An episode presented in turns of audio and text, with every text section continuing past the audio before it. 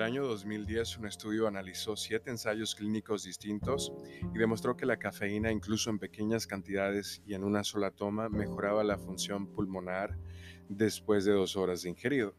Este trabajo fue tan complejo que tomó en consideración el consumo del café descafeinado y concluyó que sus efectos no eran tan intensos como los producidos por el café con cafeína.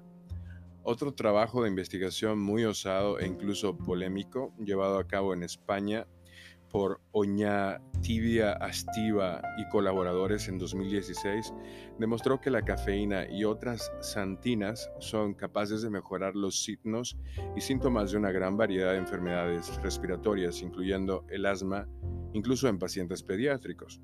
Lo más interesante fue que los efectos positivos se vieron incluso en niños y bebés prematuros, a quienes se les administraron dosis muy pequeñas de cafeína bajo un control médico muy estricto. Esto no es una invitación obviamente para el consumo de café en niños, no vayan a interpretarlo así, pero no deja de llamar la atención este hallazgo. Si ustedes quieren aprender más sobre el consumo del café en los niños, o lo que recomiendan los expertos, nosotros tenemos otro episodio donde abordamos ese tema. Hace solo un par de años, un grupo de científicos portugueses recolectó información de 15 estudios previos sobre café y analizaron los resultados con respecto al, al, asma. Eso fue Alfaro T y sus colaboradores en el 2018. En general, su consumo se asoció con una disminución en presencia del asma.